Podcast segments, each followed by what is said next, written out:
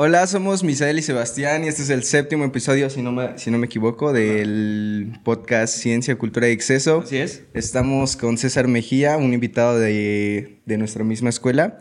Y antes de que te presentes, vamos, te quiero contar más o menos qué onda con el proyecto y así. Porque de hecho nunca hemos hablado qué, qué pedo, ¿no? O sea, nada más empezamos a grabar desde el principio y todo, güey y no hemos contado cómo empezó y así. Esto en, realidad es como una iniciativa académica, lo hacemos para dar divulgación. No es cierto, no estábamos pedos cuando empezamos. Pero también ya le, ya le imprimimos bastantes cosas personales, ¿no? O sea, lo queremos hacer también más personal. La neta me gustó mucho desde las primeras veces que grabamos eh, Fara y yo. Y estar empezando, pues, desde que platicamos con el primer doctor, a mí me pareció maravilloso escuchar de su vida y de su de su carrera y demás, todo, o sea, estuvo chidísimo. Y yo creo que hay mucho para dar acá, entonces los que ahorita nos escuchan no le hemos dado nada de como de difusión dentro de, de manera local, o sea, todo lo que nos da ACAS, que es como que nuestra plataforma hosting, entonces ahí sí no van a, no van a tener ni idea, o sea, ahorita los primeros oyentes de quién eres tú, hasta que le demos difusión ya aquí de manera local, que en los grupos de, de la web o, que lo compartamos aquí dentro de la web, pues. Entonces, por eso te quiero pedir, pedir si te puedes como presentar de una manera de autobiografía pequeña y así, de qué onda, dónde creciste, dónde naciste, dónde creciste, qué estudiaste y qué onda ¿Por qué te gusta ahorita? torturar animales de la calle? Bueno, eso es desde pequeño. eh, no, mi nombre es César Mejía, tengo 25 años todavía. Eh, soy estudiante aquí de la Universidad Autónoma del Estado de Morelos, estudié ciencia política. Este, crecí en Cuernavaca toda mi vida. Los primeros tres años de mi vida en tu natal Tasco Guerrero. ¿Eres de Tasco, neta? Pues no soy de ahí, pero viví los primeros tres años. Dice, no, gracias Dios, ¿no? Nací clínicamente aquí en Cuernavaca. Pues porque allá mis jefes tenían su actividad de vida. O sea, ahí trabajaba mi jefa, mi jefe, güey, y, y, por eso. ¿Sabes por qué se movieron a Cuerna? pues porque se separaron y a mi mamá le gusta mucho Cuernavaca. Entonces decidió venirse para Cuerna desde, desde que tengo tres, cuatro años y he crecido aquí toda mi vida. Oh, pero no vas para Tasco entonces ya. Pues no, a pasear muy de vez en cuando. No tienes familia, pues, allá. Mi madrina, que no veo desde hace mucho. ¿Cómo te cae la gente de Tasco? De la chingada, güey. Es gente bien mal pedo. Son unos güeyes bien raros, ¿no? Sí, es gente bien raro. Sí, es gente bien raro. Solo yo en Sebastián me caía bien. Pero él era de Juliantla, pero pues está al ladito, ¿no? Ah, es lo mismo, güey. es que ahí cogen entre ellos y los de Tasco, pues, se salen un poquito, Por razón saliste medio malito, güey. ¿Qué se me hace, güey? No soy de Juliantla, güey. Yo soy de... Pero tus papás sí son primos. No. o sea. Mis tíos, ¿no? Ay, sí. Mis papás no, Pero. Sí, pues eso. Básicamente crecí acá. Ahora soy presidente de la Federación de Estudiantes Universitarios de, de Morelos. Eh, aguanta, aguanta. Este, ¿Dónde hiciste la prepa o qué show? Estudié en la prepa 1. Aquí un rato en técnicos autoristas acá en la UEM. Y ya de ahí dijiste, voy a estudiar ciencias políticas así sin pensarlo, ¿no? ¿Cómo? Pues no, no, no fue tan fácil tomar la decisión. Yo quería ser piloto aviador durante toda mi infancia, pero mi alternativa era ser piloto aviador militar y la disciplina no. O sea, ese tipo de disciplina creo que no iba. Yo tengo un compa, güey, que siempre fue un desvergue y es piloto aviador. Ahí Luego conoció Twitter y se empezó a pelear con la gente. Dijo, yo tengo que estudiar ciencias políticas. No, la neta es que no me gusta levantarme tan temprano, güey. Eso de levantarse a las 5 de la mañana. No sí, güey, les traen en chinga. Lo que me ha contado es que sí, o sea, de no, no lunes a viernes. Duermen como 4 horas al día, una cosa así. No, es ah. Una transformación muy cabrona de tu vida. Tengo una amiga que de hecho la hacen pararse a las 3 de la mañana a barrer y hacer limpieza. Eso sí me hace una mamada, o sea, en teoría lo hacen para disciplina y para que también tengan un mejor rendimiento. Para que no pienses. ¿Quién va a rendir si lo despiertas a las 3 de la mañana de lo es que se vuelva a dormir? No, no creo que sea algo muy productivo, pero bueno, ajá, sigue. Sí, como que esa parte de la deshumanización del ejército no me gustó tanto. Ajá. Y pues no sé, siempre fui un, un vato muy participativo, muy inquieto desde la primaria. Siempre me gustó la Muy grillero. Siempre me gustó la grilla. Y tengo un amigo que estudiaba ciencia política y me gustaba su tema de conversación, me gustaba... El amigo. Este, el amigo, me gustaba mi amigo. Eh, no, estaba chido, estaba chido el cotorreo, el, estaba chido el cotorreo que, que traía, que trae todavía, me admiro mucho. Y pues él me fue resolviendo dudas acerca de lo que era la ciencia política. Me animé y enos aquí. Me encanta. ¿Sí? ¿Y qué onda con lo de la federación? En lo que entendí, bueno, ¿puedes explicar más o menos qué es la federación y así? Sí. universidades autónomas. Sí, es una organización estudiantil que existe hace 65 años ya. pues es como la representación de los estudiantes de la autónoma. Hoy somos más de 40 mil estudiantes en todo el estado, estamos en, todas las regiones de nuestro, de nuestro estado de Morelos. Eh, y pues tiene como objetivo representar los intereses y defender los derechos de la comunidad estudiantil universitaria. Eh, pues ha tenido mucha participación en el desarrollo y crecimiento de la universidad, la autonomía se consiguió por una protesta, por una lucha de la Federación de Estudiantes, los terrenos donde hoy está la universidad fueron también parte de una lucha de la Federación de Estudiantes, eh, la Procuraduría de los Derechos Académicos existe por la Federación de Estudiantes y es también un espacio de formación de líderes, esta organización. Eh, y pues es, es, un espacio bien importante para, para, la comunidad estudiantil. Decidimos anotarnos para, para pues representar a las y los compas y ahí vamos ya en nuestro segundo, terminando nuestro segundo año. En teoría, cada universidad eh, autónoma de cada estado de la República tiene una federación. En teoría sí, hay comunidades estudiantiles pues, más apáticas o, que no tienen la organización. como nosotros la tenemos, pero la mayoría tenemos representación, sí. O sea, dirías que la de Morelos es muy, muy participativa. Pues sí, es una, es la organización más longeva en todo el país. Ah, se caen, le, cambian de nombre, este. Papá Guaem. No, los estudiantes. O sea, por ejemplo, en Guadalajara era la FEG, la Federación de Estudiantes de Guadalajara.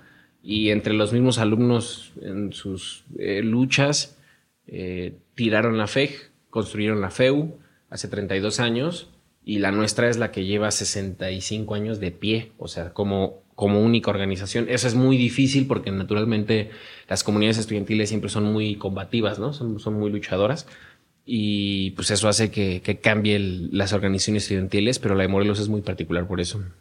Ok. O sea, sí dirías que han construido un gran patrimonio, ¿no?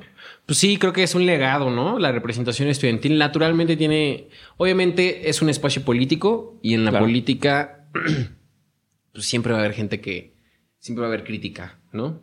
Siempre va a haber este, gente que no esté de acuerdo, que se oponga a, lo, que, a lo que se hace, eso es natural, pero pues ha trascendido pues, muchos años sin, sin perder el el, alma, ¿no? La organización. Entonces. Oye, la otra vez me platicabas que universidades de las más grandes de México, como la UAM o la UNAM, incluso creo que el Poli, no tienen alguna organización estudiantil que lo represente, ¿sí? Pues es que sería, es mucho poder para... para un, chamaco de 20 años. Para los estudiantes. Si son las universidades como la UNAM, el Poli o la UAM, como lo dices, no tienen federación de estudiantes y esto corresponde, uno, a que son dinámicas muy complejas las que se viven dentro de esas universidades y dos, que pues eh, el sistema político de esas universidades tampoco lo ha permitido, ¿no? Y no lo ha permitido porque supongo que es este para muchos debe ser muy riesgoso que, que los estudiantes estén organizados porque eh, históricamente ha traído bastantes claro, problemas. Los estudiantes somos muy poderosos, muy, muy, muy. Hoy, estamos, hoy somos un gigante dormido, ¿no? Hoy somos un, gigante dormido, muy apáticos, pero, pero las comunidades estudiantiles siempre tienen mucho poder porque no hay discurso de, deslegitimación hacia nosotros. O sea, como ente político, entre partidos se pueden tirar de que quién roba más o dónde hay más corruptos, pero un estudiante no, no, le puedes echar la culpa de los problemas del país. O claro, bueno, de hecho, ahora que lo, que lo tocas, o sea, dices que los estudiantes somos muy separados de un tema muy político, ¿no? Incluso creo que el tema que hoy vamos a, a tocar, um, yo traigo un poquito de background. Muchas veces, bueno, vamos a tocar que, este, ¿cómo era? La, el futuro del trabajo por la automatización y eh, específicamente el capitalismo. Claro, o sea, la, la automatización nace muchas veces o en gran parte de que muchos sectores de la población, nosotros que somos de ciencia, estamos muy alejados de la política, no conocemos la política y dejamos que simplemente haya un dictamen del gobierno o de alguna autoridad que, rige el poder, alguna institución, en este caso la escuela, como dice César, ejerce un poder sobre nosotros que es tan complicado de entender que es mejor para nosotros dejarlo, soltarlo, porque hay una complejidad tan enorme detrás del mismo. Sí. Como que terminamos dejando que otros se encargan de ese rollo. Ah, nosotros, sí, sí, sí. los que saben, ¿no? Como que otros terminan decidiendo nosotros. De hecho, no sé si te acuerdas, el día que te, que te hicimos eh, consejero universitario, nadie quería post- postularse para consejero universitario, ¿no? Nosotros que somos de ciencias, cuando en facultades como Derecho o. Ciencias Políticas las- está muy, muy, muy peleado, ¿no? Entonces ahí hay una pregunta muy grande. ¿Por qué los de un área como ciencias exactas no tienen este interés político, más allá de porque sea ciencias? Porque me parece muy interesante que, que nosotros mismos, como científicos, muchas veces hablamos de la deconstrucción o del machismo, cosas así. O sea, entre nosotros recapacitamos, pero nunca nos atrevemos como a, a salir allá, a poner como nuestra cara y, y decir, no, pues es que sabes que están estos proyectos de política, necesitamos que los estudiantes sean escuchados.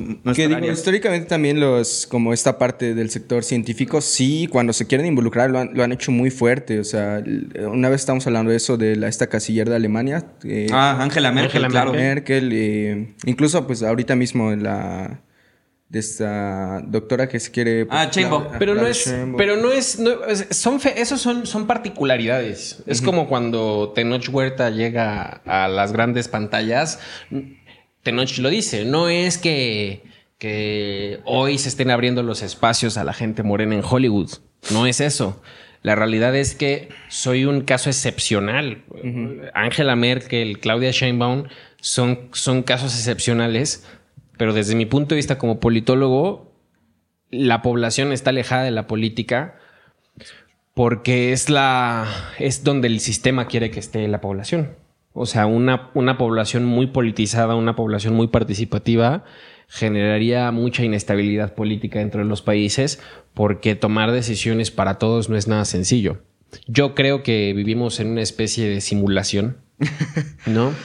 Eh, que es más compleja que como nos lo, nos lo narra Matrix, ¿no? Pero sí estamos programados como sociedad, o sea, sí tenemos como Sí, que, como que la- reglas del juego, ¿no? lo- sí, exacto, como que las instituciones formativas como lo son la educación, ¿El hospital? este, los hospitales, la iglesia, la familia, nos forman programándonos. Y, y es el sistema, no es nadie, no, no, no estoy diciendo que haya un consejo ahí, unos Illuminati, no, no. O sea, se- la sociedad nos programa para que no nos interese la política. ¿Por qué? Porque si nos interesamos en la política, los pueblos nos volvemos peligrosos para el sistema porque causamos revoluciones, porque derrocamos sistemas. Y eso ha pasado en, en diferentes momentos de la historia, en diferentes espacios, en la Revolución Francesa, en la Revolución Mexicana, Sí, las bueno. independencias americanas, ¿no? Es decir, el sistema ha ido aprendiendo de esas cosas en la búsqueda de la paz y de la estabilidad y del, y del control. Que es más bien una manipulación, ¿no? Sí, claro. O sea, ¿por qué, te, ¿por qué te gusta esta ropa que usas? ¿Por qué usas ropa de este color, con este corte, con estos estampados? ¿Por qué te gusta lo que porque te gusta? Sigues, porque sigues... ten- sí, claro. Es, es, es, es, es mucho de, de la filosofía política. Eh, no es una casualidad y que los sectores de la población estén disociados de la política es porque hay un sistema que así lo quiere, ¿no? Hay un sistema que de- necesita de los pobres, por ejemplo, ¿no? O sea, nosotros decimos, es que cómo es posible que haya tanta pobreza y tanta riqueza. No, son necesarias, es necesaria la pobreza para el sistema. No es lo mejor, no es lo bueno, no es lo que nos gustaría que sucediera, pero el sistema requiere de eso porque, y, es, y ahí es a donde vamos a aterrizarlo al tema que nos trae el día de hoy, que es la automatización del trabajo y su relación con el capitalismo. Eh, pues el sistema es lo que quiere que haya necesidad, porque el, el sistema económico, que es nuestra nueva religión, ¿no? Es la nueva religión de la humanidad. El dinero es el nuevo Dios de los seres humanos. Esa necesidad es una herramienta importante para que la gente esté dispuesta a hacer cosas que no estaría dispuesta a hacer si no fuera por dinero, ¿no? Y eso suena ridículo, pero cuando tú te preguntas cómo es posible que culturas mesoamericanas antes de la llegada de los españoles eh, le sacaban el corazón a la gente en las pirámides, cómo estaban dispuestos a hacer eso. Bueno, había un condicionamiento de su deidad, de su Dios. Su Dios decía, para que llueva, para que tus campos se rieguen y puedas cultivar maíz que te dé de comer y no te mueras, pues necesitas hacer un sacrificio, ¿no? Hoy el, el- el sistema económico es, ¿quieres tener dinero? ¿Quieres ser exitoso? ¿Quieres mm, moverte en un carro, vestirte con lo que te quieres vestir? ¿Quieres, quieres atender todas esas necesidades que tienes? El sistema nos crea necesidades. Claro. ¿Qué estás dispuesto a hacer para ello? Sí. ¿No? Sí, y muy interesante lo que estás señalando, eh, porque muestras que la cosmovisión social determina cómo va a formarse el sistema político, ¿no? O sea, tú estableces que hay un dios, este, mesoamericano. Bueno, en este caso estarías hablando de como de un dios material, ¿no? Que sería parte del materialismo histórico, que te- terminas construyendo, terminas llegando a este punto por parte de las condiciones materiales. Un poquito. Eh, más o menos por lo que te entiendo, ¿tú crees que naturalmente eh, se terminó creando no por un conjunto de, mm, de secuencias como que unos empujaron a otros, es decir, que una ideología que alguien más seguía, sino que de forma natural se, se fue dando y ya cuando vimos no pudimos salir como de esto hoyo que solitos fuimos cavando. Pues es que somos los, unos- los únicos animales que, que- que- que pagamos por vivir, ¿no? O sea, Sí. ¿eso por qué se dio? O sea, ¿por, por, por qué nos cuesta? ¿Por qué, por qué tenemos que muchas veces perder dignidad? Y hablo como colectivo, o sea, la gente que se dedica al narcotráfico, la gente que, que, que, que se dedica a ser sicario, la gente, mujeres que se dedican a la prostitución, hombres que se dedican a la prostitución, gente que, que se dedica eh, a cosas que en realidad no, no quiere hacer. No porque estén mal, sino porque no eh, parten de una necesidad. Hoy, precisamente, estamos dedicando nuestra vida no a lo que nos apasiona o a lo que nos hace, lo que nos haga felices o lo que nos defina, sino a lo que nos dé valor dentro de este, eh, este entorno social en el que vivimos. Entonces, pues lo hemos creado nosotros. Y es una creencia, o sea, es un sistema de creencias. Por eso digo, hablo de un Dios como una figura de que el ser humano siempre necesita creer en algo. Ok. Creo que el ser humano tiene la necesidad de creer. O sea, porque es lo que lo mantiene vivo, la esperanza de que exista algo más. Si no, pues naces, te reproduces y te suicidas, ¿no? Ya, ya, Sí, este, sí. ya, ya, ya, ya, ya cumpliste con tu rol social Ajá. y ¿para qué sigues vivo, no? Bueno, de hecho, perdón por interrumpirte. Sí, no, adelante. De hecho, también me interrumpió Misael lo que iba a decir. que tenías esta, o sea, el, el hombre antiguamente tenía esta cosmovisión de que habían fuerzas más grandes que regían nuestra manera de vivir, ¿no? Por ejemplo, yo pienso en la antigua Tenochtitlán, teníamos, bueno, tenían este, sistemas de agricultura muy desarrollados, ¿no? Y te- estaban constantemente en contacto con la naturaleza. Entonces, muchos de, de sus deidades era como en relación a el dios de la lluvia, el dios del sol, el dios del cielo, el dios de todo esto, el dios de la fertilidad. Y luego llega como este supercapitalismo que nos aleja de toda la naturaleza, que satisface todas nuestras necesidades básicas y, y nos separa de, de contemplar como la belleza de este mundo, ¿no? De, de que, ok, hoy está lloviendo, eso significa que vamos a comer el día de mañana. Entonces, ¿cuál, cuál es nuestra deidad o nuestra cosmovisión como occidentales, como capitalistas? El dinero. El dinero, porque básicamente todas nuestras necesidades están satisfechas o satisfacidas. Sí, satisfechas. satisfechas por el dinero. Entonces, nue- nuestra cosmovisión es completamente vacua. Ya no hay contemplación de esta belleza del cielo, las nubes, este, la a- naturaleza. Y, y además, o sea, que es lo que de- del tema que estamos hablando, ¿no? Se están automatizando procesos para producir este insumos, herramientas que cubran las necesidades humanas eh, del desarrollo. Eh, pero, a ver, eh, en el entendido, si nosotros decidimos poder especializar nuestra, mm, nuestro tiempo de vida a dedicarlo en algo en específico, Uy. eso debería ser para darle dignidad a nuestra vida. O sea, el hecho de que tú decidas, decidas estudiar ciencia no es para hacerte millonario. No debería ser, ¿no? O sea, debería ser porque me apasiona la ciencia y quiero aportarle desde, desde lo que... Desde mi de- desde las preguntas que yo tengo, desde las preguntas que yo tengo, cómo puedo aportar a que la ciencia se desarrolle.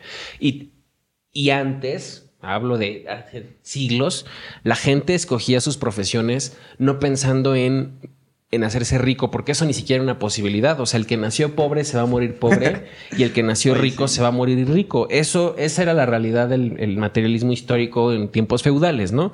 Llegan los procesos hiperproductivos y entonces la movilidad de las clases sociales se hace posible y a pesar de que esta movilidad parece ser una gran oportunidad para la sociedad humana, parece ser también una gran amenaza, porque el deseo de, de moverte de tu escala social, porque en términos de probabilidad es más probable que nazcas pobre, porque hay más pobres que ricos.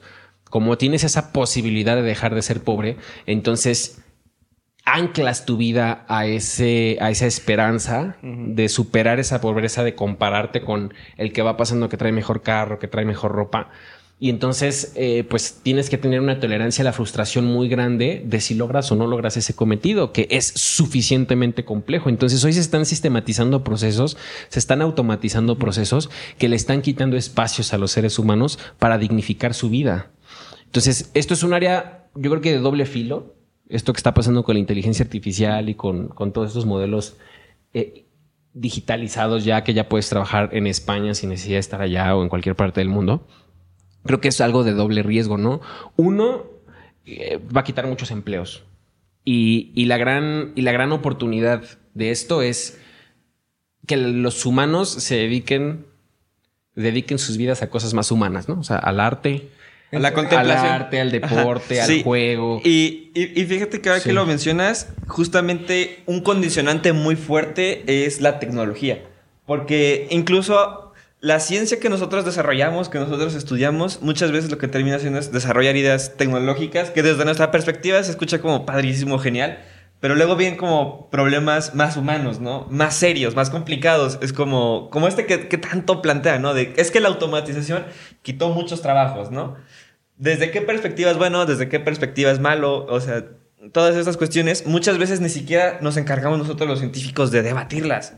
Y es increíble, porque entonces ahí lo que hace es como un hueco de poder. De entonces tú haces la tecnología, pero yo rijo cómo va a controlar un sistema o cómo lo va a modificar. Sí. Precisamente, este, un poquito de lo que igual quería, eh, bueno, si quieres ahorita regresamos a lo que estamos hablando, estaba un poco interesante lo de, lo de las universidades y todavía tenemos más que hablar, pero ya que estamos tocando ahorita el tema de justo de lo que queríamos hablar, que era el, el futuro del trabajo y todo esto. Eh, ciertamente nadie sabe a dónde va el futuro, cómo va a ser el futuro, nadie tiene ni idea. O sea, por más predicciones que hagamos, quién sabe qué chingados va, a estar apareciendo. Y pues un extremo sería justo decir eso, ¿no? Que podemos eh, tener la esperanza de que en un futuro justamente se puedan dignificar los trabajos y ahora de verdad te termines, este pues dedicando a lo que te gusta, a lo que te apasiona, mientras que la, la producción o este Sí, lo, que, lo que satisface el sistema, al menos el capitalismo, se encargan pues las máquinas o los procesos automatizados. Pero pues por otro extremo también está que nadie, nadie, nadie tiene un control, por así decirlo, o sea, no hay como una sociedad que pueda tener un, eh, pueda redirigir hacia dónde vamos, ¿no? O sea, Estamos totalmente en un experimento, como en un, un, experimento gigantesco de laboratorio a ver a dónde terminan las cosas. Y este es el temor, ¿no? Que se tiene. Por eso precisamente sacan estas cartas de, de paro a, estos procesos de investigación. Y naturalmente somos súper curiosos. O sea, es lo que hablaba también con Sebastián en otro, en otro episodio. O sea, somos esos simios que dicen, a ver a qué sabe esta valla, a ver si me mata y ahí, sí, sí, sí. que esta sí, pues se puede cargar no a, un solo simio, ¿no? Se puede cargar a todas. se puede. Digo, no creo que haya algo así como que se pueda eh, eh, extinguir la, nosotros como especie o algo así. Pero pues podemos pasar por un proceso muy, muy doloroso. Y doloroso me refiero a algo como inhumano, ¿no? O sea, ver gente muriendo de, de hambre, este, personas, una desigualdad sin precedentes, casi, pues antes existía muchísima desigualdad, estamos hablando de los tiempos feudales y demás, pero ahorita creo que somos demasiados, demasiadas personas y, y, el nivel a, a, escala donde se puede como llevar eso, yo creo que es este, este miedo latente que existe con la, la automatización y Sí, bueno, en realidad siento que me contradijiste un poquito.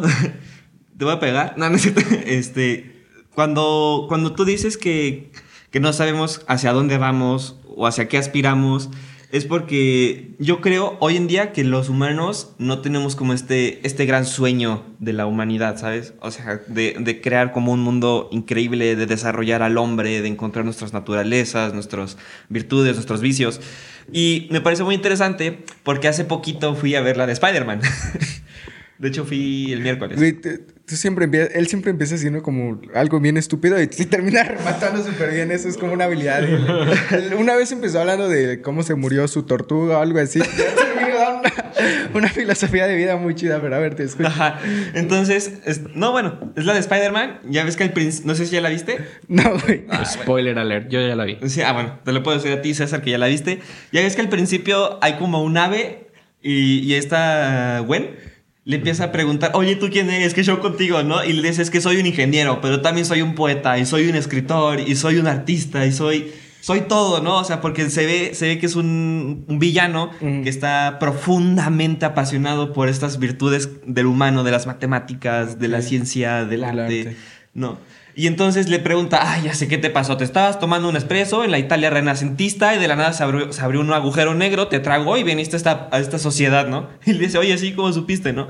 Y entonces hay una escena en la que se están peleando y están volando y de repente, pum, rompen como un vitral superior sí, de- del Sí, sí. Guggenheim, que por cierto, el Guggenheim súper criticadísimo más no poder, pero lo que sea, rompe como el techo y ve como en el horizonte está toda la sociedad humana, Nueva York, Mm. levantada y, y se queda impactado, se queda como frío. Y esa, esa escena a mí me penetró muchísimo. Yo creo que Spider-Man, de hecho, es una película muy. O sea, con unas connotaciones de poder, de, de ciencia muy interesantes. Para los que no la han visto, véanla.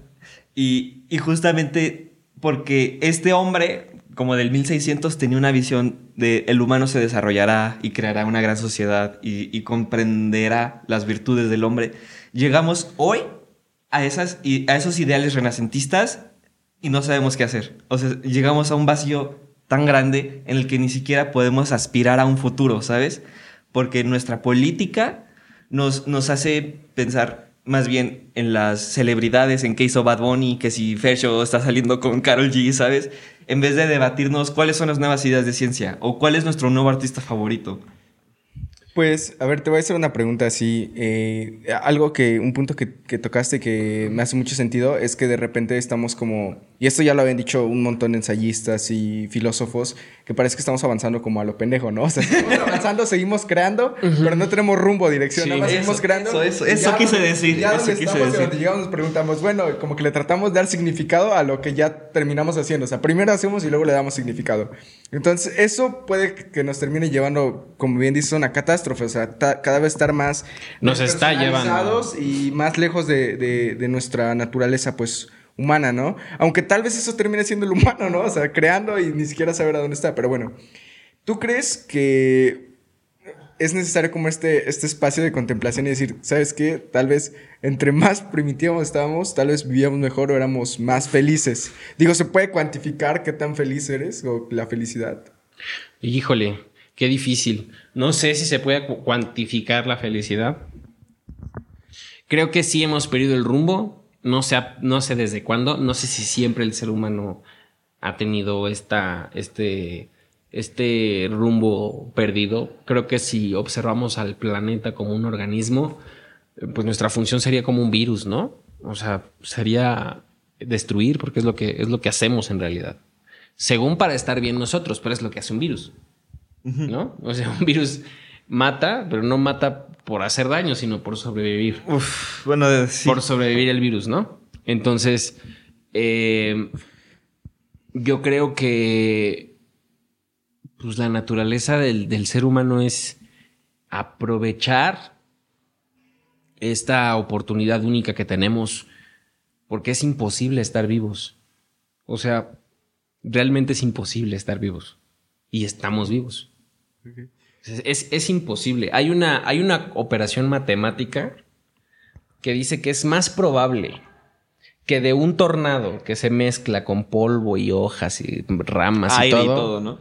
Al terminar el tornado termine un libro de cálculo complejo de dos mil páginas, perfectamente escrito, redactado, impreso y todo, producto de un revolcón de un tornado. Es más probable que de un tornado salga un libro de, de cálculo a que esto que estamos experimentando sea posible. Ay. Entonces, Sí. queremos más, queremos salir del, del planeta, queremos conocer nuevas cosas, queremos descubrir más cosas, cuando en realidad cada... Va a sonar a lo mejor romántico y lo que quieras, pero cada instante, cada instante que tenemos de oportunidad de estar experimentando lo que sea que estemos experimentando, es algo irrepetible e inigualable. César, ¿tú sabías que un chango puede escribir el Quijote? También es como esta teoría, ya no me acuerdo de qué matemático, o sea, sí, sí, sí existe una teoría de que habla de que cualquier cosa termina siendo posible por eh, las infinitas combinaciones Eso, que hay. eso. Sí, lo que pasa es que te estás enfrentando al infinito, ¿no? Sí, Sí, o sea, te parecería tan... Pero es que si no existiera, no estaríamos acá, pues. O sea, ese es el Sí, punto. sí. Si, si la- no dimensionamos el infinito y la gente está muy acostumbrada a, a usar el concepto infinito, pues es un concepto súper complejo que no, no terminamos de entender y que si no existiera, pues no estaríamos acá, ¿no? O sea, entonces, ¿cuál es- debería ser el fin de la humanidad? ¿Vivir? O sea, vivir por vivir.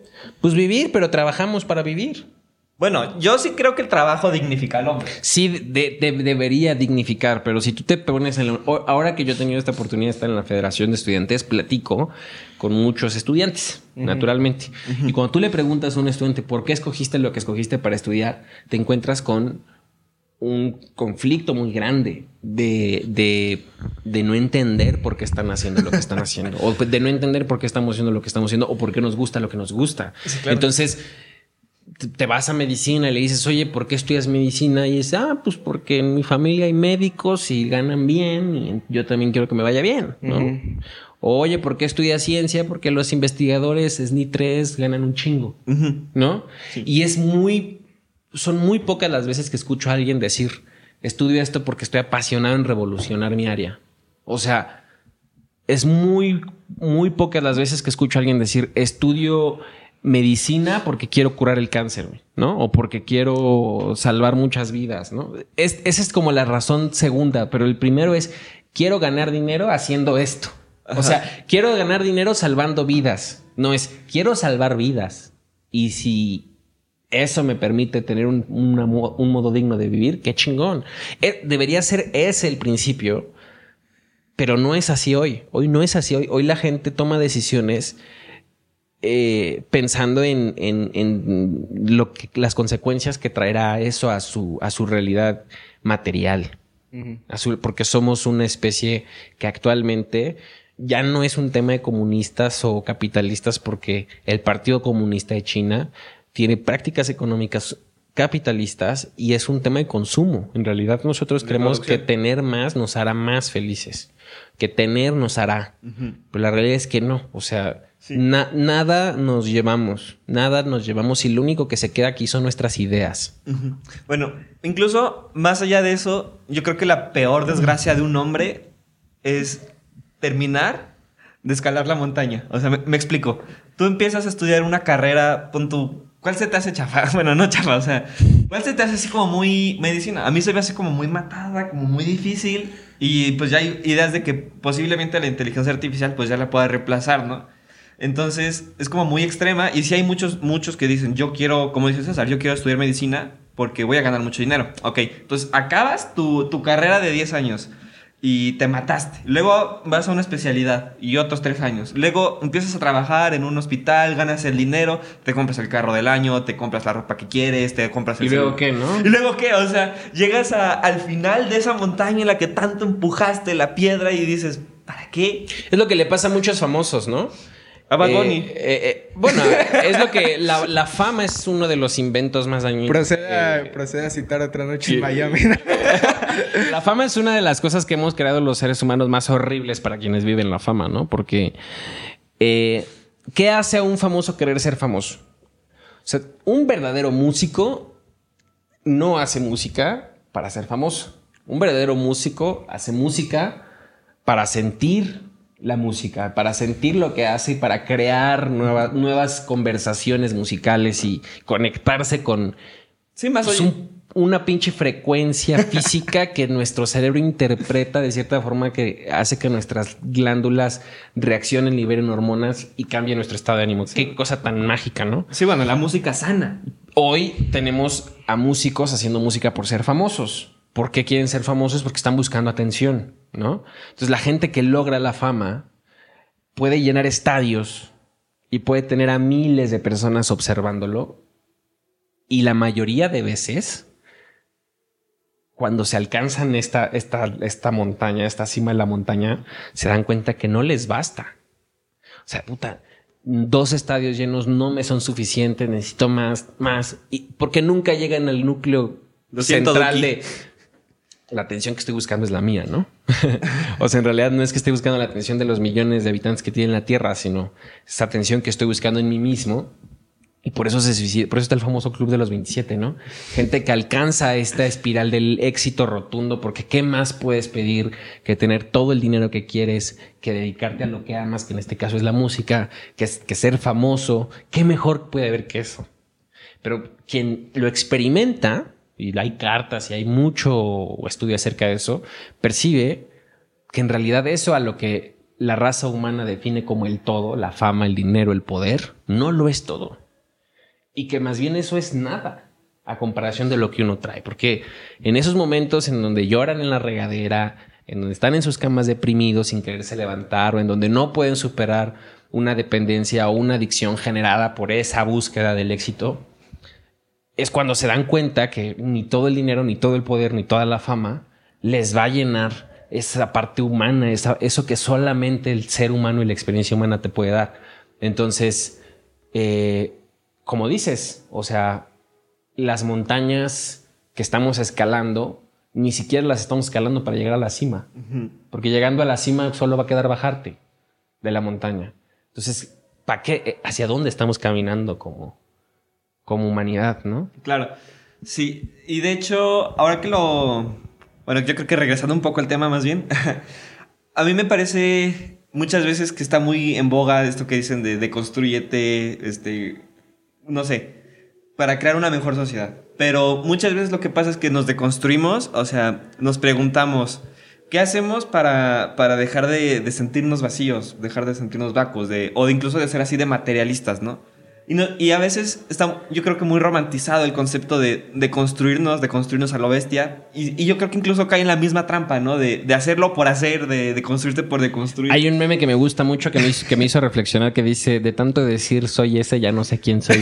Literal, ajá. Y, Oh, y es real, o sea, eh, hoy estamos tan acostumbrados a tratar de identificarnos con la gente que perdemos la, identi- la identidad individual. O sea, por estar buscando encajar en, en... Hace rato tenía una plática con un amigo y le decía, ¿por qué un otaku es otaku? O sea, ¿por qué, por qué una persona define adoptar cierta conducta a través de la cultura que consume? ¿Por qué le afecta tanto que, que define su conducta? Porque todos identificamos la conducta de un otaku, ¿no? O sea, esos movimientos, esos, esos tonos de voz. No, neta, o sea, son, Kawaii. son, como una, son como una tribu. Y en su momento había escatos y había emos. Ah, sí, claro. No, Oye, o sea, sí es cierto. ¿Qué hace a una persona adoptar la conducta que tiene? Bueno, es la identidad que siente con cierta comunidad. Entonces, hoy estamos tan disgregados ya. O sea, ya es tan fácil conectarte con una cultura italiana, con una china, con una coreana. Ya es tan fácil estar en, en todo el mundo que ya la identidad que adoptamos ya está súper descompuesta. Entonces, cuando caminamos por la calle o cuando saludamos o cuando nos encontramos con nuestro vecino, ya no nos sentimos identificados con él. Incluso en nuestro salón de clase, con la gente con la que interactuamos todos los días, está llena de gente rara a la que no conocemos y no sabemos por qué es así. Eso es algo que evolutivamente, en la naturaleza humana, es algo que está choqueando mucho al organismo del ser humano, al cerebro, a la psique. ¿Por qué?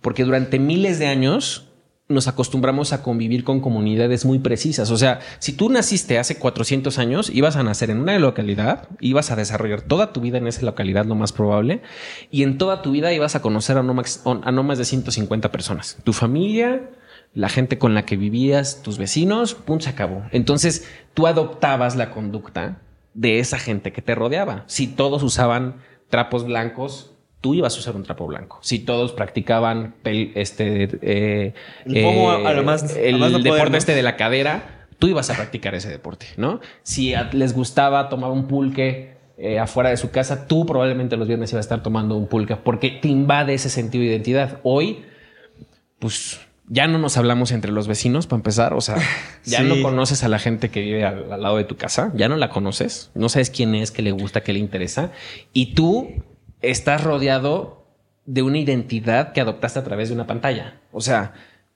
alguien te dijo que la cultura hip hop está cool.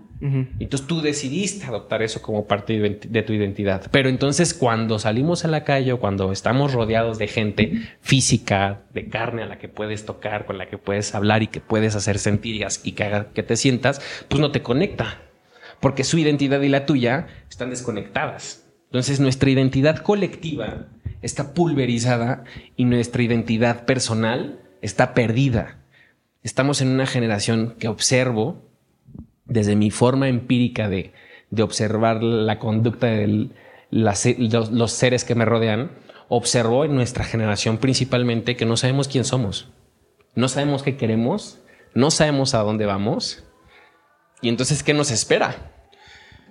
Este, mira, eso, eso es, una, es una buena pregunta, pero yo creo que, que cae, que cae de nuevo una contradicción, porque justo hablábamos antes de, de esta desconexión con nuestra naturaleza, o sea, porque seguimos siendo los mismos organismos, tenemos los mismos órganos, el mismo Células. cerebro, que hace que desde que nacimos nos separamos por primera Hace vez de 12 mil nuestros- años. Creo que fue mucho más de 12 mil años. Estamos hablando, creo que en millones de años, como un millón de años o algo así. No, bueno. De- desde que vivimos, en- desde que nos agrupamos en comunidades, 12 mil años, eso sí. Ajá, mm, yo creo que tiene más de 12 mil años. No, hay, hay una propuesta, no me acuerdo del nombre, un científico que propone cambiar el calendario, disminuirle 10 mil años. O sea, Entonces dice que no viviríamos en el 2023, viviríamos en el 12.023. O sea, en algún momento a alguien se le ocurrió buena idea que la edad humana, de la sociedad humana, tenía que medirse cuando nació Cristo, ¿no? Entonces, por eso nuestra sociedad mide 2000 años. Este científico dice, ¿qué impacto tiene en la percepción y en la cosmovisión que tiene la humanidad de que esté repitiendo que estamos en el año 2000? Ok. Cuando en realidad la primer, el primer vestigio de una sociedad que dejó de ser este eh, sedent- dejó de ser nómada para sedentarizarse fue hace, hace 12 mil años. Pero digo, eh, aún así ya nos, ya nos juntábamos en tribus. Aún no, Sí. no en comunidades grandes, pero en tribus. Me refiero a la primera vez que evolucionamos a ser el ser humano que somos ahorita. O sea, tener el ADN exactamente de un Homo sapiens. La primera vez que nos convertimos en Homo sapiens, según yo, sí llega como a los millones de años, según yo. Tal vez Un chingo de equivoco, lo tiempo. Podemos googlear, pero ya tiene mucho tiempo. Más de lo que El podemos dimensionar El tiempo. chiste es que de ahí en ese momento, o sea, lo que somos ahorita, eh, somos exactamente los mismos, eh, seguimos siendo el Homo sapiens. Los mismos changos. Pero con un chingo de cosas y estímulos que no podemos, no nos alcanza la vida para procesar. Entonces, lo que decías, que nos planteamos esas preguntas y los simios que fuimos cuando evolucionamos, tal vez vivían más felices que nosotros, vivían más en el presente. Digo, es lo que te repito, se puede cuantificar qué tan felices somos, es, es el fin último de, de- de estar vivos, ser felices. Pues mm, es algo muy... es que sabes, Un debate enorme. ¿sabes qué creo? Y perdón que abuse del tiempo al aire, ¿no? Aquí No, me- sí, adelante, pero si soy casa, el invitado, si soy el invitado, a eso vengo, a que me escuchen. Ya me tomé una cheve y así.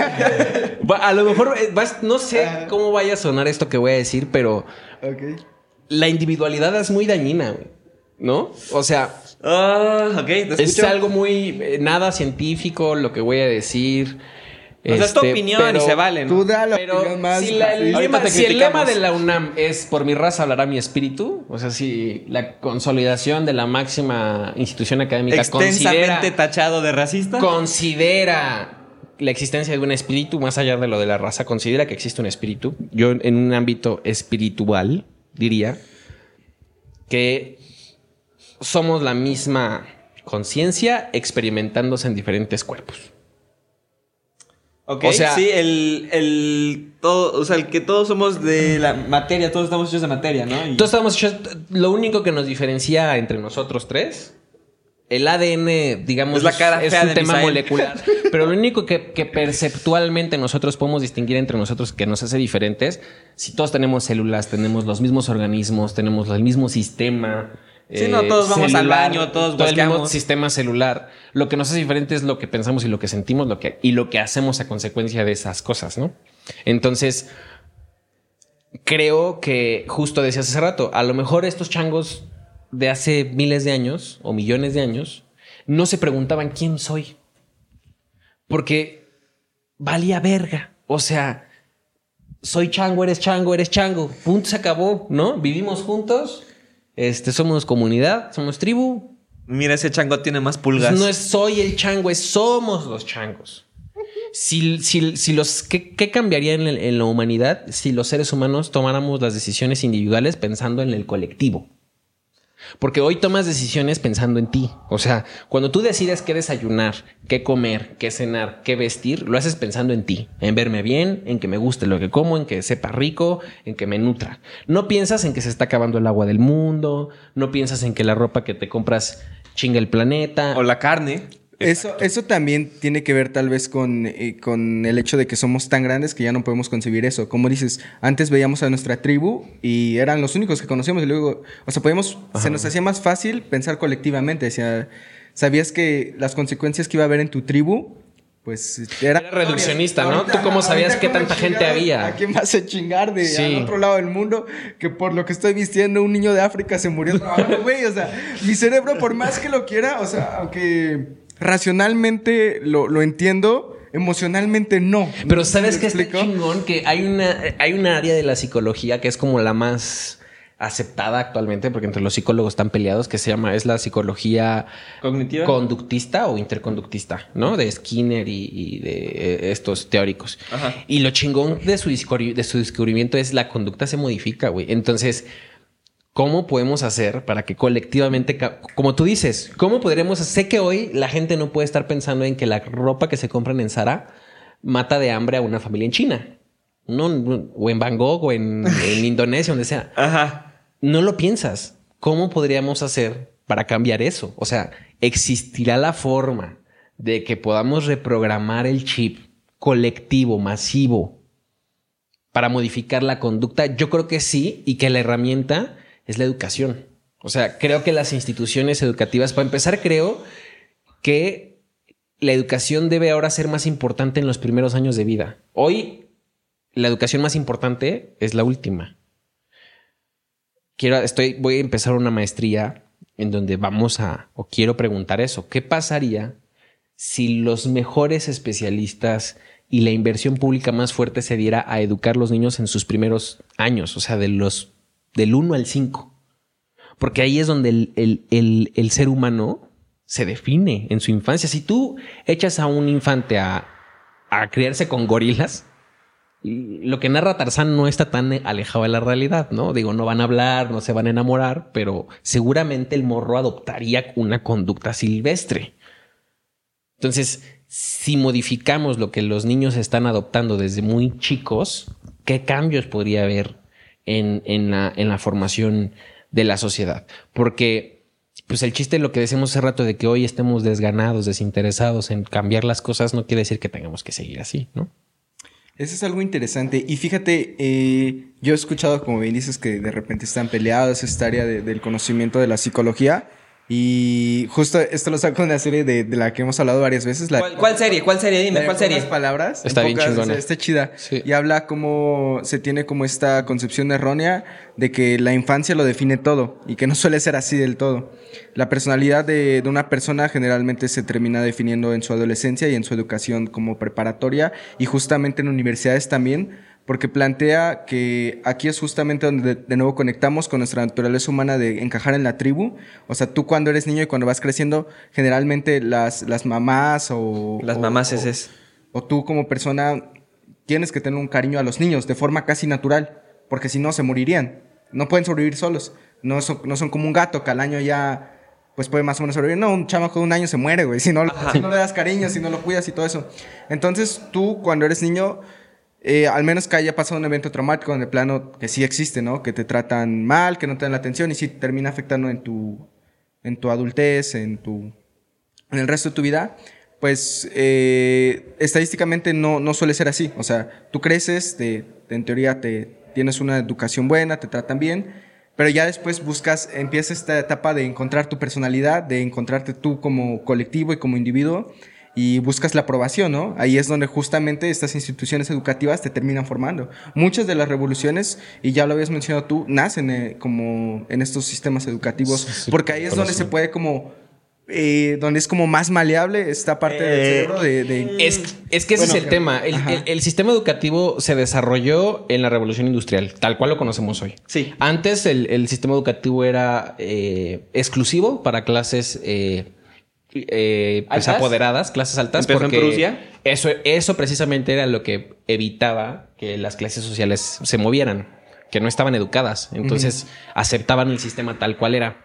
Cuando cambia el sistema educativo no es porque la- las clases poderosas se hicieran bondadosas, sino porque los descubrimientos tecnológicos de las máquinas de vapor y, La de, los, y, industrial. del- y de los sistemas de, producción lineales, lineales, pues necesitaban mano de obra especializada. Y pues, por más exclusiva que fuera la educación, pues un hijo burgués no, no iba a querer trabajar en una fábrica. Él iba a ser el dueño de la fábrica. Ensuciándose del carbón. Modifican la estructura educativa para abrirla al pueblo, pero en realidad lo que ha hecho nuestro sistema educativo es formar obreros, güey. O sea, de verdad estamos esclavizados. La esclavitud solo mejoró un poco sus condiciones. Se radicó legalmente en el papel, pero ¿qué diferencia hay entre una tarjeta de crédito y una tienda de raya? Ninguna pinche diferencia. O sea, es, es la misma cosa. Nada más es un plástico bonito con tu nombre y porque no estás amarrado y puedes ir a la plaza a escoger lo que te... Porque todo es más bonito, pensamos que. No, la esclavitud sigue existiendo. Y la educación forma esclavos. Y sí tienes razón. Para formar obreros, el área importante de intervención en un individuo es en cuando está terminando de madurar, porque ahí es donde define su, su vocación, lo, a lo que quiere dedicar su vida. Pero eh, vivir es tomar decisiones. Si te levantas o no, si te tomas esa chela o no, si le hablas a esa morra o no, este, si te casas o no. Vivir es decidir. Es tomar, es una constante toma de decisiones en este universo de tantas posibilidades que hay, ¿no? Entonces, ¿cómo decidimos los seres humanos? Decidimos con un sistema dual en donde se equilibra lo que, lo que pensamos y lo que sentimos al respecto. ¿Por qué digo que es bien importante formar a los individuos desde una etapa temprana?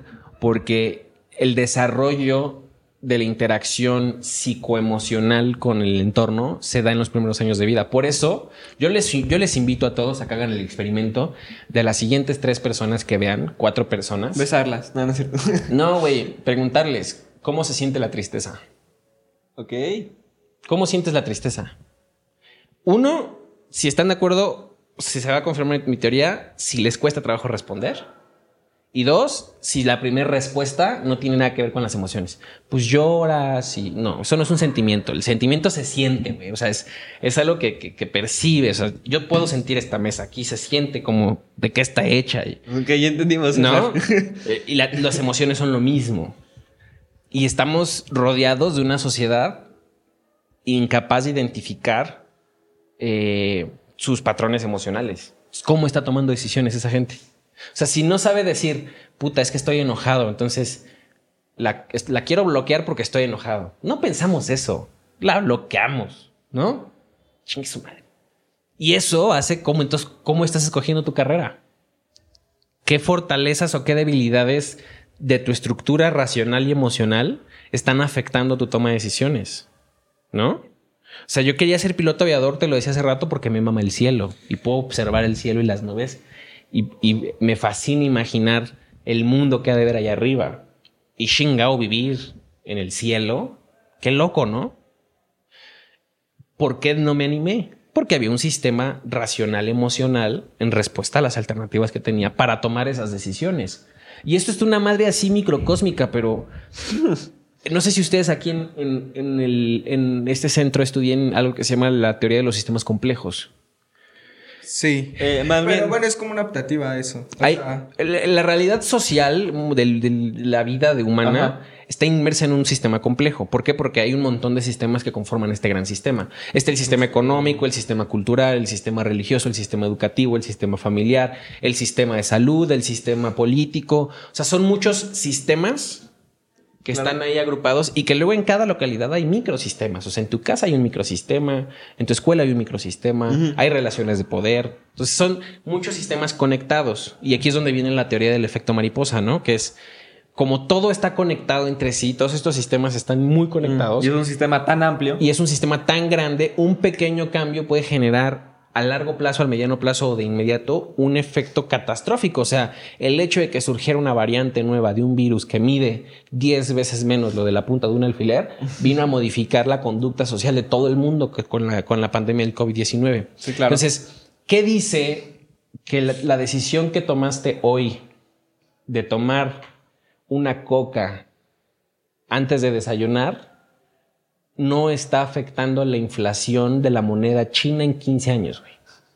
¿Cómo, ¿Cómo podrías decir que no es posible eso? Yo sé que tú me, tu imaginario va a decir que es una pendejada. Pero ¿cómo no es posible? Si, si no estamos cuidando la forma en la que tomamos decisiones en lo individual cada uno de nosotros, o sea, imagínate, yo le digo a mis amigos esto que dicen que luego se les vuela la cabeza, imagínate que tuviéramos la capacidad de controlar el tiempo, de que fuéramos cronos y que tuviéramos la capacidad de este segundo capturarlo. Y aquí lo tienes en tus dedos. Ese, ese segundo que ya pasó, ya murió, ahí se extinguió. Entonces, como soy Cronos, hago zoom en, el, en ese segundo y observo lo que pasó en ese segundo en todo el mundo. ¿Cuánta gente estaba tomando decisiones? ¿Cuánta gente estaba teniendo sexo? ¿Cuánta gente se estaba enamorando? ¿Cuánta gente se estaba divorciando? ¿Cuánta gente estaba ejerciendo algún tipo de violencia contra otras personas? ¿Cuánta gente estaba matando a otras personas? ¿Cuántos nacían? ¿Cuántos morían? Etcétera. Entonces, en ese segundo hay millones de decisiones que está tomando el mundo. Si es un sistema complejo que dice que esa decisión no alteró el curso del mundo, de la, de la humanidad. El evento canónico. Cada decisión que estamos tomando todos al mismo tiempo, los 8 mil millones de habitantes en este mundo, junto con los animales y todo lo que tenga voluntad o que tenga alguna forma de interactuar con su entorno, todas esas decisiones, nosotros no lo somos capaces de, de percibirlo individualmente, pero si tuviéramos una forma de observar el efecto que tiene Desde arriba. en el curso, cada decisión es importantísima y no la estamos cuidando. No estamos cuidando que no tengamos una, ¿cómo le decimos hoy? Este, eh, eh, comunicación asertiva, ¿no? Le dicen hoy al, al- al- al- al- a lo que es no tener tantita madre, ¿no? La, forma de relacionarte Es con el la modo. gente. Ajá, sí. Sí. Entonces, si no estamos cuidando eso, pues el mundo está yendo a la chingada. Y más allá del trabajo y lo que sea, eh, pues esto va desde lo que nos constituye como seres humanos, ¿no? Ajá. Bueno, de hecho creo que ahorita mismo acabas de llegar a una especie de contradicción tú mismo, porque hace rato nos dijiste que tú no creías tanto en que el individuo o desde la individualidad podríamos generar un cambio. Sí, en la forma en la que se toman las decisiones. O sea, ojo, yo tomo decisiones individuales porque así estoy formado, así estoy condicionado. El término en la psicología conductista se llama condicionamiento. O sea, Así estoy condicionado. Sí. O sea, yo no puedo decidir, hoy no voy a dejar la carne porque el agua que consumen los criaderos de res eh, están dejando sin agua al mundo. No lo pienso. Porque desde mi ángulo, un pedazo de carne no va a acabar con el agua del mundo. No soy capaz de darme cuenta que hay millones de personas repitiendo ese- esa conducta. A lo que me refiero es, es, ¿importan las decisiones individuales? Sí, son trascendentales en la suma. En la suma de individualidad. Porque el colectivo no es colectivo si no hay individualidad. Exacto. Pero a lo que me refería en, que no creo en ese individual es que creo que no existe el ser individual. O sea, no existe Misael, no existe César, ¿sabes? No existe Fara, ¿verdad? Ajá. No existe Jade. Pues no existe de verdad. Me lo estoy imaginando ahora, ¿no? Y no es porque no exista tu carne, ¿no? Existe simio 1, simio, simio, simio, simio, ¿no? Pues sí, humanos que vamos a morir, la gente se va a olvidar de nosotros eventualmente. ¿no? Existimos nosotros, o sea, existimos. Somos parte del olvido. Eh, si humanizáramos un animal sería muy curioso y muy choqueante ver. Hay un libro que estoy leyendo que habla de eso, de que el tiempo es muy humano. Somos ¿Muy los qué? muy humanos, o sea, el tiempo, Es, es un tema bien cabrón, ¿eh? El, el tiempo no existe más que como nosotros lo percibimos, como nosotros interpretamos el tiempo. Pero si tú tuvieras la posibilidad de hablar con los animales y le, te acercaras a una vaca y le dijeras, ¿qué día es hoy? Te diría, ¿qué? Bueno, eso es como una interpretación que nosotros tenemos del tiempo, o, o- o bueno, no sé a qué se refiere con tiempo, pero incluso matemáticamente se podría decir que, o físicamente, Se la- la- el gran boom, boom de, de Einstein, o porque se le hizo muy famoso, es que concibió al, al tiempo, de hecho, como una entidad física. ¿Sabes? Es como Como una dimensión, ¿no? una dimensión. Una cuarta O sea, dimensión. O sea, Pero si es- existe numéricamente y se puede pasar a, a forma física, ya es algo que da a qué pensar. O sea, de- A lo que me refiero que cuando no existe con el tiempo, me refiero a que no existe el pasado y no existe el futuro. Eso, eso está cañón, ¿eh? Eso es una, eso es una aseveración bastante cabrona, porque No existe, güey. ¿Quién, ¿Quién vive en el pasado? Pues ¿Quién vive en el futuro? Bueno, es que realmente el, el- el tiempo que importa es el ahora, ¿no? Por decir. Deja lo que importe. Es el único momento que existe, güey. O sea, eh, güey, eso, eso la neta da para una plática así. La neta es de las cosas que más me intrigan en el mundo. O sea, ya, ahora sí nos movimos un chingo del tema. Ahorita Creo que ni lo regresamos. tocamos. Regresamos. Pero eso, eso día. neta, yo creo que va a ser el gran boom, así el que yo creo que nunca vamos a alcanzar. Ahí hay para mí un montón de cosas escondidas detrás de- del concepto del tiempo. Eh, ahí mismo en el de, este, la, de esta serie, para mí es de las mejores contenidos audiovisuales que he consumido en mi vida, su capítulo del tiempo. Habla sobre qué tenemos ahorita, o sea, qué sabemos ahorita del tiempo. Güey, no mames, el tiempo es... No, no, no, es algo muy cabrón, o sea... No sé si esa versión de que existe el pasado y el futuro sea totalmente cierto. O sea, puede en realidad que sí exista y que esté entremezclada con el presente. Entonces es un desmadre de cosas. Y yo creo que como ir más profundo de eso es- sería como la gran... O sea, algo que si sigue existiendo en la humanidad y que sigue avanzando la tecnología como va avanzando y las matemáticas, yo creo que eso va a ser el, el gran... Nuestra separación ya definitivamente de, güey, ya no somos, sea, somos unos putos dioses o algo así. Vamos atrás. Pero bueno, sí, sí, eso, sí. el entendimiento de lo que es el tiempo, yo creo que da para muchísimo. Y, que, y que es el concepto que, que daña mucho al, al- también al ser humano, ¿no? Sí, o sea, estar pensando en el, en futuro o en el pasado es la causa de todos nuestros Güey, problemas. quiero hablar de algo muy personal. Ahorita, justamente, por ejemplo. No mames, sí, güey. Estaba. es- He estado muy, muy triste por, porque mi perro ya tiene como 10 años, un labrador, y está muy enfermo. Chale, güey. Entonces, eh, yo, yo, yo sufro mucho, güey. Porque, o sea, entiendo que ahorita, ahorita como tal, yo lo veo feliz, ¿sabes? Yo lo veo contento, se mueve y todo eso. Pero su vida se está, se está agotando, güey. Ya, ya lo veo. O sea, ahorita tal vez no está sufriendo tanto, pero dentro de unos meses va a estar sufriendo más y más y cada vez más. Y a mí lo que me agobia es el sentimiento de ver cómo no puedo ser feliz como mi perro, ¿sabes? O sea, mi perro no, no está pensando que si en el futuro se lo va a cargar la verga o si va a estar peor que hace Es lo que te digo, Mi perro sí. está feliz porque vive en el presente, güey. O sea, Él no sabe que se va a morir. y yo me estoy, y yo me estoy, mm, güey, mi ansiedad es de que, verga, pero dentro de una semana tal vez esté peor que ahorita y todo esto. O sea, no puedo disfrutar verlo bien, verlo, verlo feliz como está ahorita a pesar de, de los malestares que tiene. Y eso tal vez es nuestra condena que vamos a llevar por siempre, güey. El tiempo, que somos conscientes del tiempo y de nuestra Que mortalidad. no somos güey. eternos, sí, güey.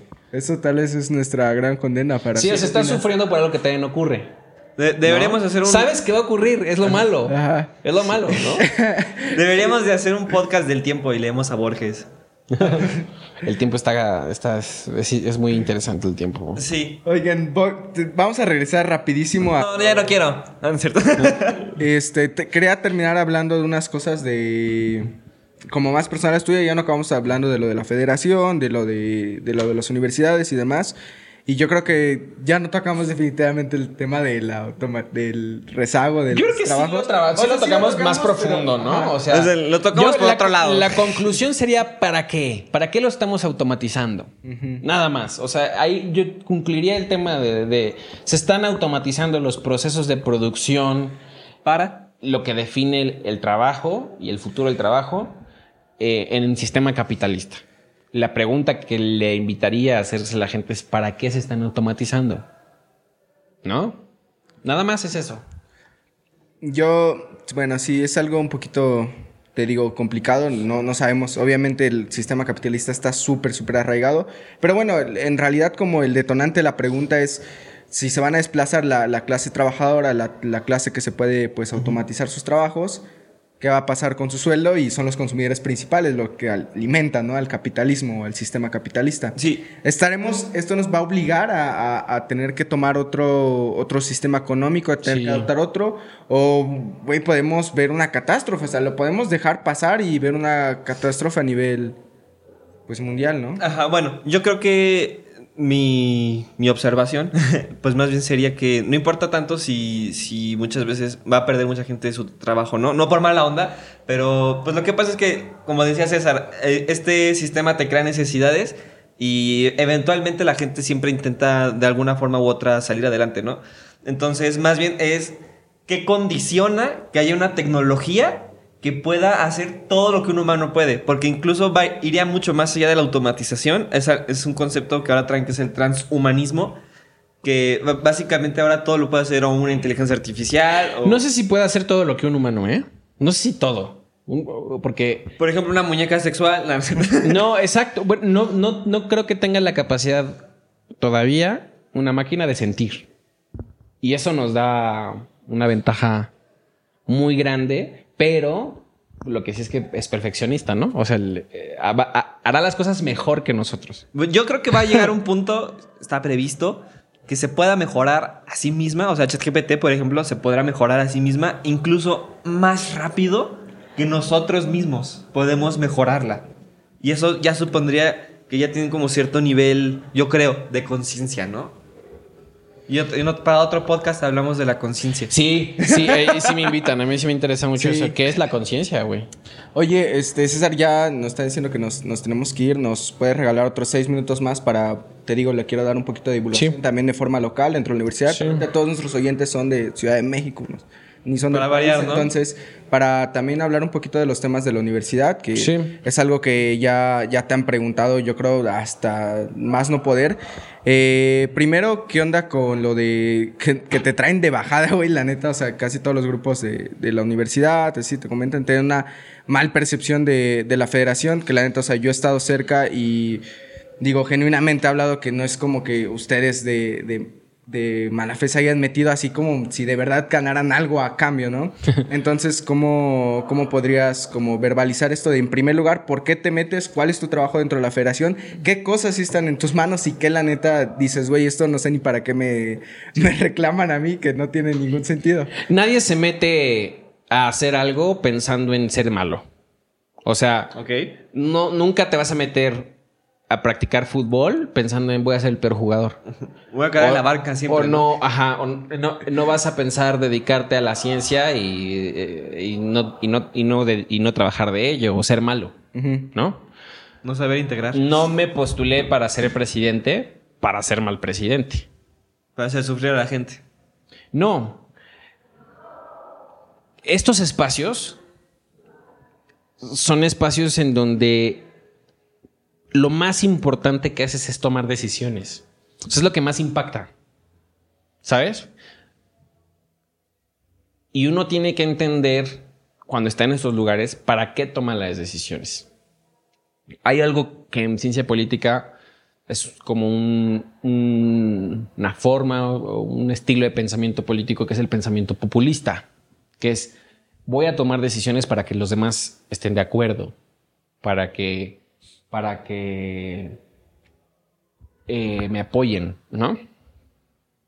Es bien difícil porque trabajar con, con crítica es mucho más difícil que trabajar con apoyo, ¿no? Que trabajar con, con- con ánimo y es muy complejo.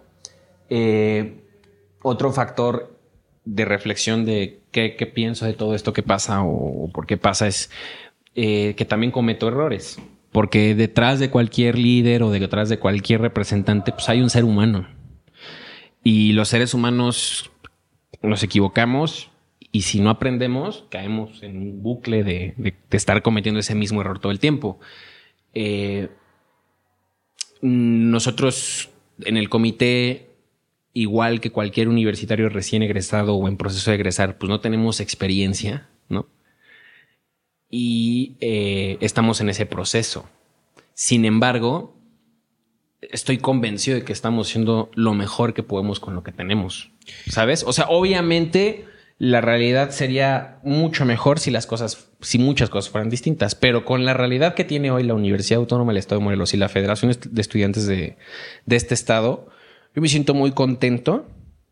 Eh, el tema del comedor es un tema, eh, bueno, para quienes no tengan contexto, propusimos desde que llegamos a la Federación de Estudiantes realizar un comedor universitario porque nuestra universidad no tiene comedor en tantos años que existe la universidad y, de todas las autónomas somos de las pocas que no tienen un espacio de comida saludable a buen precio para los estudiantes.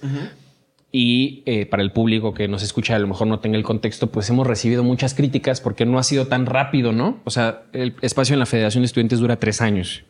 Nosotros estamos en el, eh, en el ya empezando el tercer año de, de, actividades y no se ha terminado el proyecto del comedor.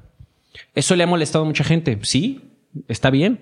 Y es parte también del problema, que, que la gente participe, se moleste, esté interesada en que haya un comedor, porque qué, o sea, Hace tres años no se hablaba de un comedor. Hace tres años la gente no hablaba de los comedores. Hoy se habla de los comedores. Estábamos en casa. Y hace cuatro años o hace diez años no se hablaba de los comedores. ¿Me explico? No había una exigencia de y nuestro comedor. Hoy la hay. Obviamente, sentir toda esa presión y esa crítica es súper difícil. Pero, pues como estoy convencido de que el comedor será una realidad, pues como que lo sobrellevo, ¿no? De decir, Está bien, no pasa nada. Cuando se logre, sé que no les vamos a dar gusto y eso es ya eh, como le das la vuelta a la hoja, porque aunque logremos, hoy nos critica la gente principalmente por el tema del comedor, ¿no? O sea, hay que decirlo. Hoy la crítica viene de ahí, del, del tema del comedor. Ya se genera como una, como una, como un mame de, criticar a la, a la FEUM porque... Por todo ya. Pues sí, somos un espacio de despresurización, es como los políticos, o sea, o como la lucha libre, en eso nos parecemos la lucha libre y los políticos. La gente nos ocupa para desquitarse todo el odio, todo, y es real y está bien, o sea, porque el, el sistema político de nuestro país le ha hecho mucho daño a nuestro país. Es, una, es una realidad. O sea, no, no me estoy haciendo la víctima. Yo sabía desde que me postulé que esto iba a pasar pero es algo en donde quiero compartir la reflexión con el público de aprendamos de esto porque ¿por qué no hay gente buena haciendo política? Es por esto. O sea, una persona con una convicción de hacer algo bien, que, lo que, que, está trabajando y que de repente le llueven este madrazos de descalificaciones, de desaprobaciones, de invalidaciones. ¿Qué necesidad tienes tú de hacerlo? Sí, A ver, como científico, vamos a pensar, porque es lo, somos seres humanos iguales, pero en la ciencia, imagínate que trabajas en un laboratorio, en un proyecto de investigación, y que das lo mejor de ti, y que compartes ese laboratorio con 20 personas, y que de esas 20 personas, tres personas todos los días, todo el tiempo están criticando lo que tú haces. A lo mejor estás en lo correcto o estás equivocado. Todavía no sabemos porque de eso se trata la ciencia, de averiguarlo. Pero tú le estás echando un chingo de ganas. ¿Te van, vas, ¿Vas a ir a trabajar con ganas a ese laboratorio? El ambiente en el que vas a estar envuelto te van a propiciar para decir, chale, o sea, y si mejor me voy a otro proyecto. Entonces, alguien con muy buenas intenciones en, la, en política, cuando se enfrente a estos espacios es la trampa de la Matrix o la trampa del sistema. Por eso tenemos gente que criticamos en, en, la política, porque cuando alguien se atreve a romper ese esquema, pues que recibe putazos de la gente. Mira, más allá de, romper un esquema, como tú decías antes, estamos, tenemos un contexto del que, ¿cómo le decías? ¿El de la terapia? Condicionamiento. Ajá, un condicionamiento, un contexto. Hay algo que tomamos como por verdad, ¿sabes? Sí. Y yo tengo memoria desde que uso redes sociales. Yo sí empecé tarde, empecé como a los 12 o 13 años. Tarde, no sé. Sí. y este, y me, ha tocado desde, de verdad, desde niño, ver que hay gente que literalmente el presidente tuitea y la gente se desquita y le saca cosas. Pero, o sea, yo me pregunto, ¿aquí de verdad hay una razón crítica que, que diga? ¿O solamente están soltando por soltar?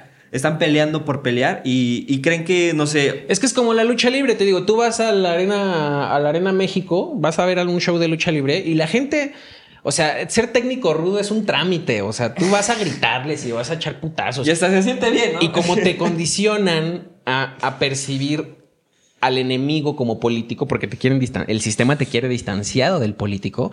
Tú- o sea, la gente, por ejemplo, de, con el comedor, ¿no? Es- y lo digo porque pues estoy tranquilo, ¿no? Ah, es que se chingó la lana del comedor. O ay, es que este No le sabe. Nada más es mediático y se quiere posicionar, ta, ta, ta. Sí, sí, qué bueno que lo señalas. Pero ¿y si no? Simón. O sea, si no, ya me estás, ya me estás eh, describiendo como delincuente, como ratero, cuando no lo soy y cuando mi objetivo es construir algo para la comunidad. O sea, construir algo para la comunidad para la, para la que trabajo. Entonces, puta, pues estoy trabajando para la comunidad y me están señalando de delincuente. Pues para qué ayudo, mejor no hago nada. Sí, y, y- y- y también sabes que está bien curioso, o sea, que sí veo gente que critica nada más así como que para seguir el mame, y hay gente que parece que sí hace como críticas reales, ¿no? Constructivas, pero yo, güey, hasta de repente en tus redes sociales he visto que eh, creo que fue un en vivo donde explicaste más o menos por qué las cuentas de, de lo del festival no dieron, y hay personas que van y a la semana preguntan lo mismo, es como de, güey, o sea, si de verdad eh, te interesa y así, deberías de como de, o sea, si hay espacios para buscar un poquito más, o sea, esperan casi casi que hagan como un TikTok y se lo pongan ahí enfrente diciendo por qué exactamente no, no salieron esas cuentas o por qué no terminó pasando como pasó. Entonces justo eh, quisiera ocupar como este tipo de espacios también, y lo que estamos haciendo ahorita, para poder darle un poquito más de difusión de qué onda con, con, pues, con varias cosas, ¿no? O sea, te como tú mismo dices, yo incluso cuando hablo con compas de acá, te ven como algo distanciado, ¿no? Te ven como, ah, como si no pudieran encontrarte literalmente eh, trabajando en la oficina o, o checar qué cosas has dicho al respecto de eso y, Sí. y, nada más como tirando. Eh, es que, mira, todo esto que comparto al- ahí en los comentarios, ah, se está haciendo la víctima. No, lo comparto porque en realidad quiero que más gente participe. Y porque quiero hacerlos participar entendiendo cómo es el juego. Porque esto es un juego. En realidad, ¿no? O sea, no, toda la vida es un juego, carajo. Nos vamos a morir todos. ¿Para qué le hacemos a la mamada? Estamos jugando todos. Todos estamos jugando. Un juego muy en serio, un experimento. Estamos- Es un experimento muy grande y muy complejo, pero es así. Cuando yo entré a la Federación de Estudiantes, cuando tomé la decisión de, de construir este proyecto, lo hice consciente de una frase de un político muy conocido aquí en México que dice, termina diciendo, a ustedes y a mí hace falta que nos juzgue la historia. Yo creo que los políticos no se les puede juzgar hacia el presente. Se les tiene que juzgar lamentablemente cuando las consecuencias de sus decisiones ya tuvieron efecto. O sea, hoy un presidente municipal de Cuernavaca no va a ser un presidente municipal. Si quiere ser bueno, no, no puede ser popular. ¿Por qué? Porque hay que, porque para clavar el pedo del agua de Cuernavaca, porque más del 50% del agua se desperdicia en fugas del sistema de alcantarillado, Ok. Para arreglar ese problema tendrías que cambiar toda la red hidráulica de la ciudad. Cambiar toda la red hidráulica de la ciudad es levantar todo el piso de la ciudad. Levantar todo el piso de la ciudad implica hacer un cagadero vial. O sea, tráfico todos los días durante años en lo que cambias toda la red hidráulica. ¿La gente va a estar contenta? No. Y es un dineral. Pero en cinco años ya no le va a faltar el agua. Ya no, ya no van a tener que estar cerrando las calles porque no hay agua. ¿Me explico? Entonces, lo mismo es aquí. Cuando tomé esa decisión, yo no lo estoy haciendo pen- pensando en, en, recibir aprobación o validación de la comunidad porque sé que eso es imposible. A mí me interesa que en cinco o diez años un comedor haya provocado que se abran otros seis o siete. Y entonces, a lo mejor el único que va a saber que ese comedor fue una realidad porque se nos ocurrió somos nosotros, pero eso es lo importante, esa satisfacción de, ideológica, esa satisfacción ideológica de lo que estás haciendo con tu trabajo y la gente que nos ve y quiere hacer algo por su sociedad, los invito a que no se detengan por la crítica de los demás. O sea, nadie que ha trascendido en esta historia humana lo ha hecho pensando en que los demás lo validen, ¿no? O sea, Galileo Galilei estuvo en una hoguera por decir que la Tierra era redonda, ¿no? No lo hizo pensando en caerle bien a la gente. Entonces, necesitamos más personas que no le tengan miedo a esa crítica Y otra cosa, voy a confesar algo. A mí me gusta la crítica, me gusta que me critiquen. Uno debe tener que ver con un tema de la. No te cae bien el rosa. De la. No, debe, ten- debe que. Tiene que ver seguramente con el gusto por la atención, ¿no? Pero también ideológicamente creo que el que se hable de los líderes es importante porque hay debate. ¿Sabes? Hace tres años yo formaba parte de la Federación de Estudiantes y no se hablaba de la Federación de Estudiantes. ¿Sí? Entonces, si no se habla, pues entonces ya no te sirve de nada el espacio como estudiante, o sea, como comunidad universitaria, ¿de qué te sirve tener una federación de estudiantes si no estás formando parte de lo que se está haciendo? Que la comunidad hoy esté presionándonos para, para lograr el comedor es bueno. Obviamente para uno es, es difícil, chinga, ¿no? es una chinga, pero esa chinga a lo mejor es una chinga necesaria para que las cosas se hagan. Y qué bueno que la gente está exigiendo. Eso es lo que necesitamos, que los estudiantes despierten otra vez y se pongan a exigir. Si el enemigo tiene que ser uno, si uno tiene que ser el villano de esa historia, está bien, pero que se movilice la comunidad estudiantil. Cuando nos critican y nos dicen, no, pues es que la comunidad estudiantil está apática, pues sí, precisamente ese es el problema. Ajá, A ver, César, entonces, perdón, tú dirías que a medida que el sistema político o, o el cuadro político de las personas que están haciendo pues, política se aleja de, de los estudiantes o de la población en general, entonces queda mucho como un hueco de poder, ¿no? Que es el que termina manipulando el, el sistema político y, y y surge lo que tú dices, ¿no? O sea, está tan lejos del político que lo que tengo que hacer es eh, insultarlo, tirarle basura. Y, y muchas veces lo que termina pasando es que tus necesidades como estudiante o como ciudadano no, no, se, no terminan por ser atendidas, sino que terminan por ser ignoradas. Voy a tratar en tres minutos de darles una ilustración de la ciencia política más básica. ¿Ok? No se trata de política, se trata de poder. La política es el proceso por el cual una o un grupo de personas acceden a un poder de- específico. O sea, y hay política no solamente en los partidos y en las elecciones y en el gobierno, hay política en tu casa. Cuando tú pides un permiso para ir a una fiesta y tu mamá te dice, llegas a las 10, ella tiene un poder sobre ti, está condicionando tu pertenencia a la comunidad que es la familia. Por ahí hay un ruido que están celebrando algo. Felicidades a, a la Sí, persona festejada. Felicidades. Eddie de... Fel- Felicidad. de chama de Eddie. Felicidades, ICAP. Ya es la segunda porra. Este. No, yo creo que... ok. Entonces, hay política en todos los espacios porque los seres humanos somos seres sociales, es decir, nos organizamos entre nosotros, no es como que hay- hay- haya un cagadero entre nosotros, igual que muchas otras especies como hormigas, como lobos, como muchas otras eh, especies de animales se organizan, nosotros nos organizamos.